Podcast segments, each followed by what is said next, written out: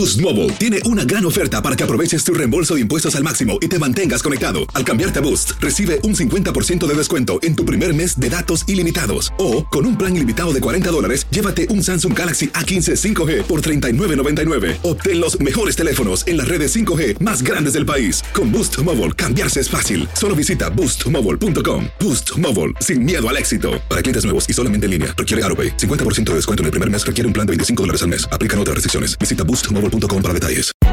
Hay gente a la que le encanta el McCrispy y hay gente que nunca ha probado el McCrispy. Pero todavía no conocemos a nadie que lo haya probado y no le guste. Para pa pa pa. Cassandra Sánchez Navarro junto a Catherine Siachoque y Verónica Bravo en la nueva serie de comedia original de VIX, Consuelo, disponible en la app de VIX ya. Bienvenidos al podcast del Noticiero Univisión Edición Nocturna. Aquí escucharás todas las noticias que necesitas saber para estar informado de los hechos más importantes día con día. Alerta invernal en todo el país por una tormenta colosal que los expertos consideran una amenaza a la vida.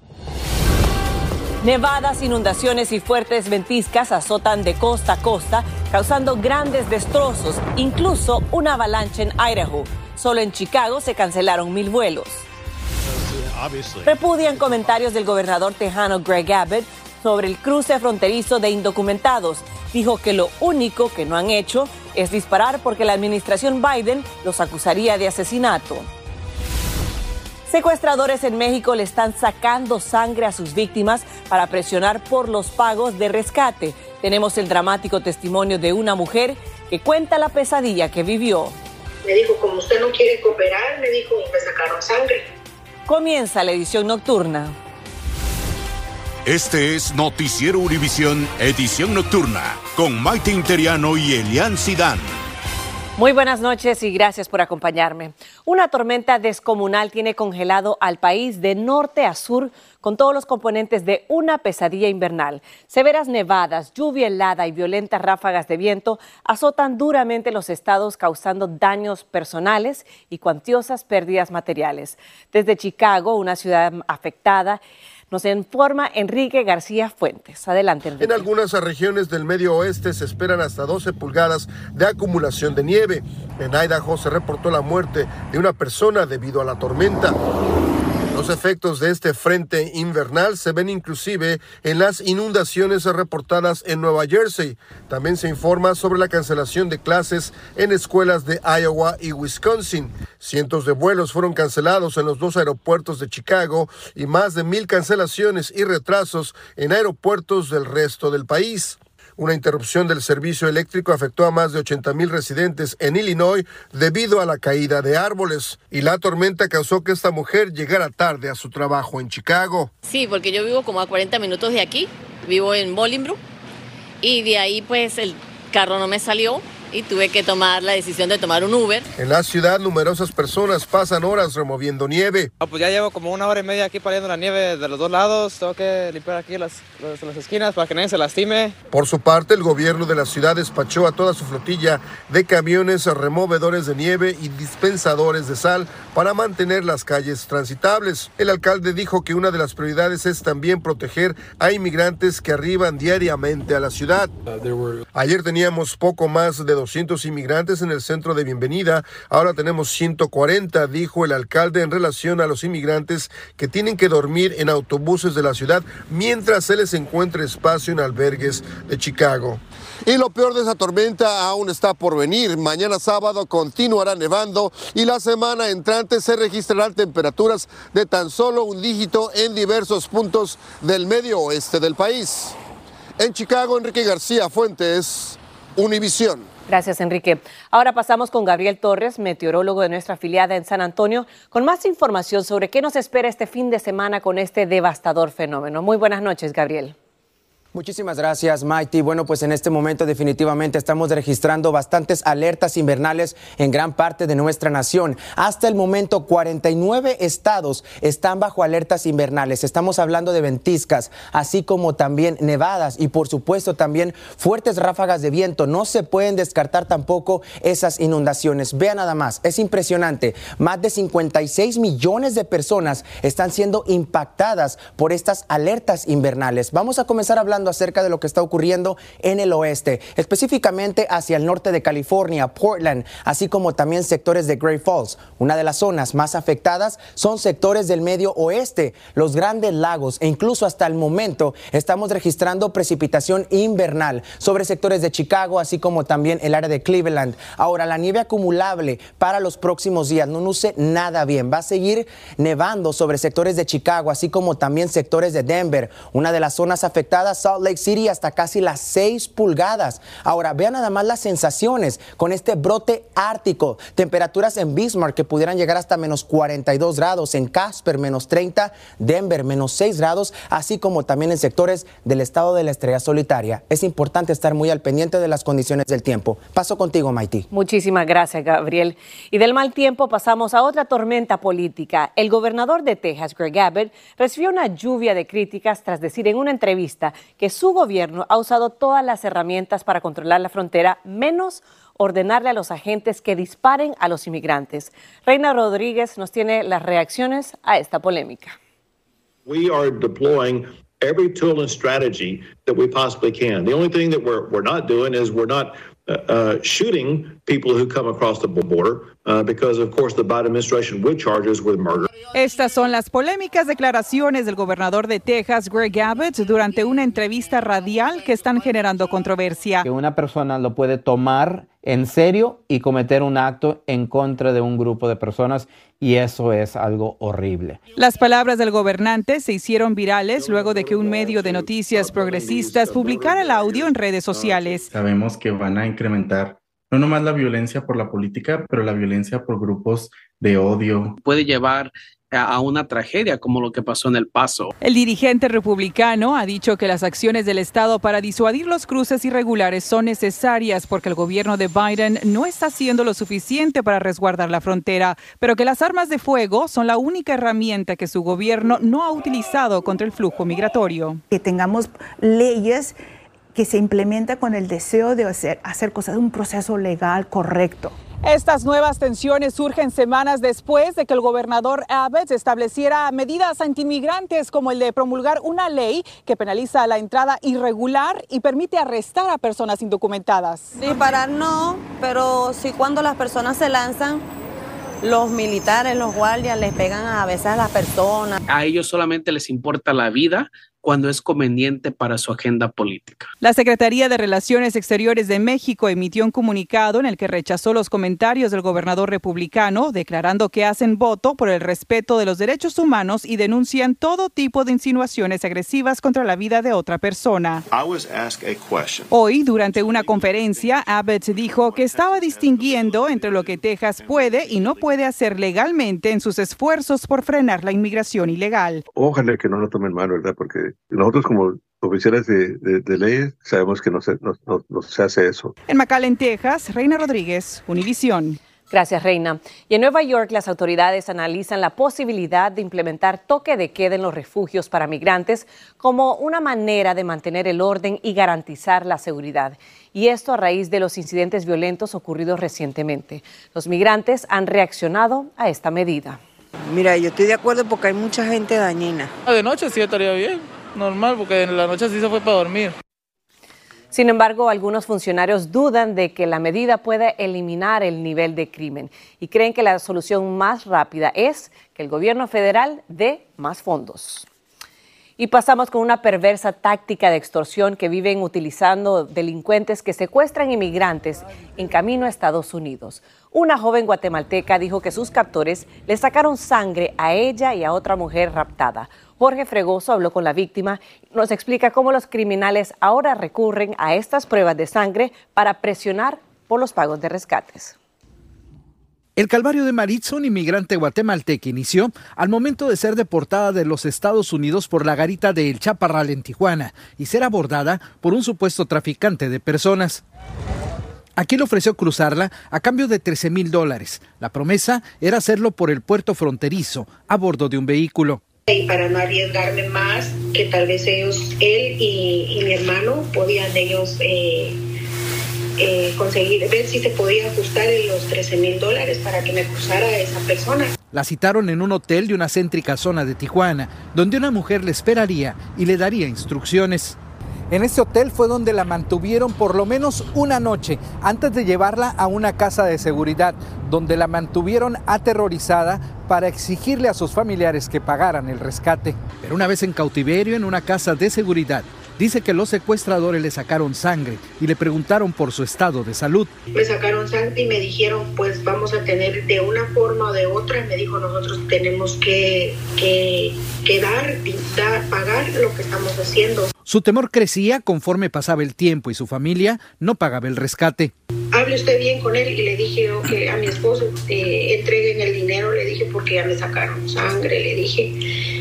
Y pues hay tres hombres cuidándome. Autoridades locales aseguran que este tipo de acciones son estrategias de los criminales para obtener millonarias ganancias. Variante cada vez distinta, ¿no? De, cómo están eh, tratando de sacar un provecho. Incluso la Comisión de Derechos Humanos en Baja California atendió la queja debido a que en la Fiscalía del Estado se negaban a recibir la denuncia creer en las personas que van a, pedir auxilio o que quieren presentar una denuncia, en este caso en la fiscalía, ¿no? Por ahora, Maritza ya se encuentra con su familia en California, donde dice sentirse más tranquila y espera la resolución de su solicitud de asilo en Estados Unidos.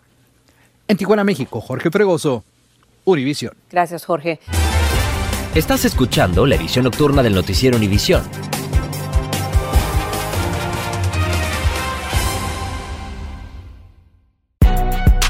Si no sabes que el Spicy McCrispy tiene Spicy Pepper Sauce en el pan de arriba y en el pan de abajo, ¿qué sabes tú de la vida? Para, pa, pa, pa.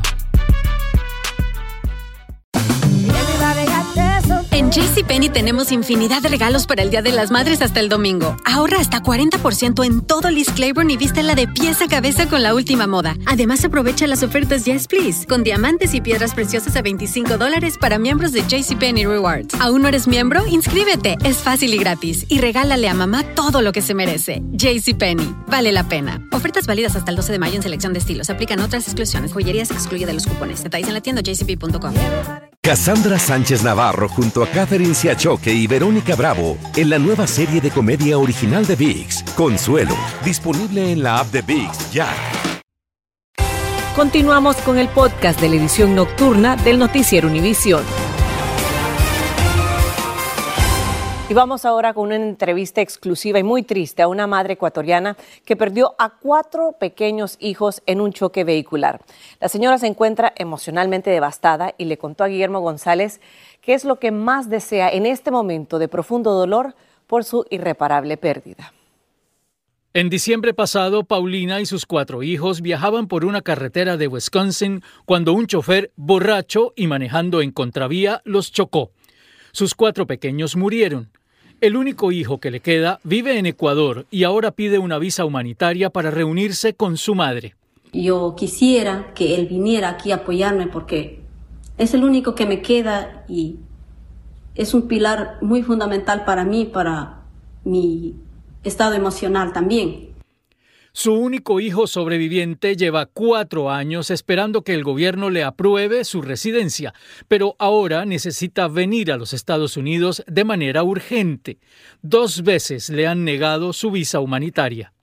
Me dijeron que simplemente falta información entonces yo no sé qué más información necesitan tener o qué más tiene que pasar para que yo pueda tener eh, esta, esta ayuda o este tipo de, de, visa para poder ir a ver a mi familia en Estados Unidos. Indudablemente la opción más indicada sería la visa humanitaria para que este hijo que vive en Ecuador pudiese reunirse con su señora madre aquí en los Estados Unidos en estos momentos de dolor. Paulina y sus hijos que murieron inmigraron a los Estados Unidos legalmente, sometieron sus aplicaciones de residencia y llevan cuatro años esperando que termine su proceso. Pero ahora ella le ruega al gobierno que le permita reunirse con su único hijo sobreviviente. Por favor, que es un pedido de una madre que, que se quedó casi sola. Muchas gracias. Según el abogado que asesora a esta familia, ellos reúnen los tres requisitos necesarios para que se le otorgue el parol humanitario al único hijo sobreviviente que reside en Ecuador.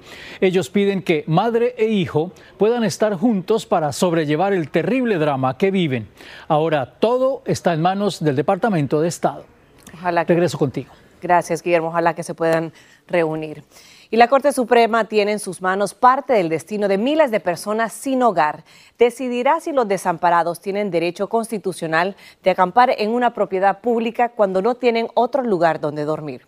Juan Carlos González está en vivo desde Los Ángeles con los detalles de esta noticia. Muy buenas noches, Juan Carlos, te escuchamos.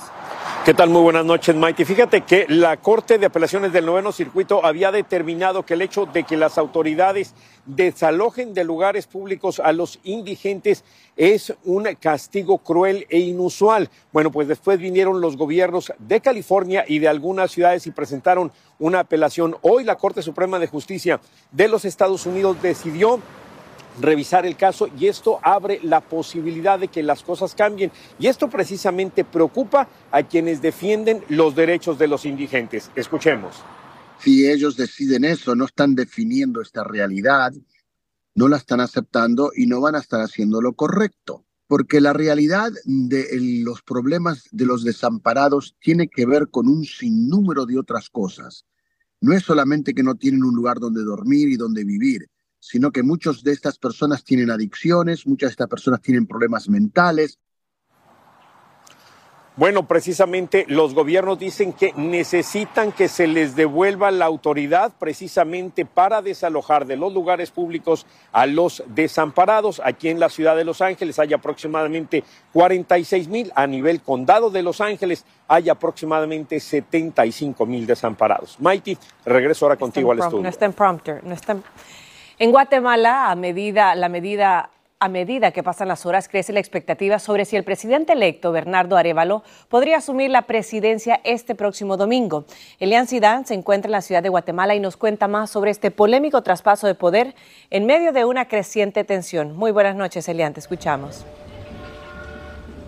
Así es, Maite, muy buenas noches. Hoy te saludo a las afueras del Ministerio Público de la Ciudad de Guatemala, donde desde ya hace más de dos meses los integrantes de las comunidades indígenas, conocidas como los 48 cantones de Totonicapán, se han plantado en protesta por los distintos y múltiples intentos de este Ministerio Público de impedir que tanto Bernardo Arevalo como Karin Herrera asuman la presidencia este próximo domingo.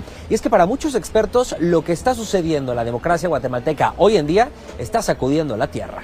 Lo que viene a provocar Bernardo es un terremoto político. Y bueno, y es que como toda la vida, incluyendo la política, hay quienes opinan que Bernardo Arevalo y también Karin Herrera no son los candidatos legítimos del pueblo. Y también aseguran que las personas que se encuentran detrás de mí y que conforman los 48 cantones son actores pagados por entidades extranjeras. Ellos son simple y sencillamente mercenarios pagados por USAID, por el Departamento de Estado son una fuerza de choque. ¿Y sabe por qué los utilizan? Porque Bernardo Arevalo no goza del apoyo popular en Guatemala. Y bueno, Maiti, las horas se acercan para ese domingo y es incierto si Bernardo Arevalo y también Karin Herrera van a poder asumir la presidencia de este país. De hacerlo, Bernardo Arevalo no solamente se va a enfrentar a esta corrupción sistemática que ha envenenado las instituciones de este país, sino también a un poder judicial y legislativo que están en su contra. Desde la ciudad de Guatemala, soy Elian Sidán Maiti. Regreso contigo al estudio. Muchísimas gracias, Elian, y por supuesto vamos a estar pendientes de esa cobertura a través de todo el fin de semana. Estados Unidos lanzó un nuevo ataque hoy contra posiciones hutíes en Yemen. Este jueves, junto al Reino Unido, ya habían lanzado 73 bombardeos dejando cinco bajas, según los terroristas. Estados Unidos señaló este viernes que se encuentra todavía evaluando el resultado de la acción militar conjunta y aclaró que no busca una guerra en ese país. Y la administración Biden anuncia que adelanta un nuevo plan de condonación de préstamos estudiantiles. Y el cantante Julio Iglesias se encuentra en aprietos con las autoridades de República Dominicana. La administración Biden anunció un nuevo plan de condonación de préstamos estudiantiles que anteriormente estaba previsto para julio y que podría borrar la deuda de algunos prestatarios. Pero, ¿quién es elegible para este plan? La iniciativa, que se pondrá en marcha en febrero, brindará alivio de la deuda a los siguientes prestatarios. Estudiantes inscritos en el plan SAVE, préstamos inferiores a 12 mil dólares y quienes hayan pagado durante al menos 10 años. Y puede que haya escuchado que los medicamentos para la diabetes como Ozempic pueden causar pensamientos suicidas, pero la Administración de Alimentos y Medicinas ha estado investigando y dice que no puede encontrar evidencia que apoye la afirmación. Los reguladores revisaron el sistema de reportes de eventos adversos y no pudieron identificar una clara relación entre los pensamientos suicidas y estos fármacos.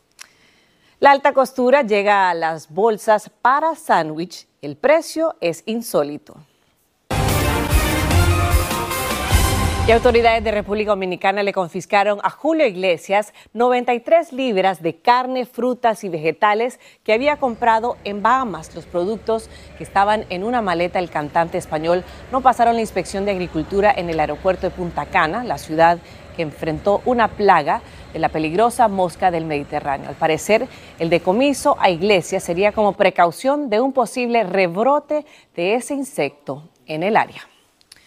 Y bueno, nos despedimos con una nota sobre moda. Pharrell Williams, director creativo masculino de la empresa Louis Vuitton, está llevando la alta costura a uno de sus objetos más cotidianos imaginables. Sí, eso que usted está viendo en pantalla es una bolsa de bocadillo o de sándwich, cuyo costo es de 3 mil dólares.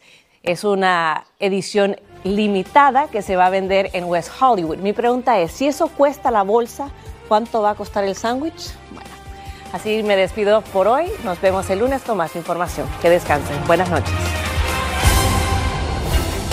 Gracias por escucharnos. Si te gustó este episodio, síguenos en Euforia, compártelo con otros publicando en redes sociales y déjanos una reseña. Hay gente a la que le encanta el McCrispy y hay gente que nunca ha probado el McCrispy. Pero todavía no conocemos a nadie que lo haya probado y no le guste. Para pa pa pa. Cassandra Sánchez Navarro junto a Catherine Siachoque y Verónica Bravo en la nueva serie de comedia original de VIX, Consuelo, disponible en la app de VIX ya.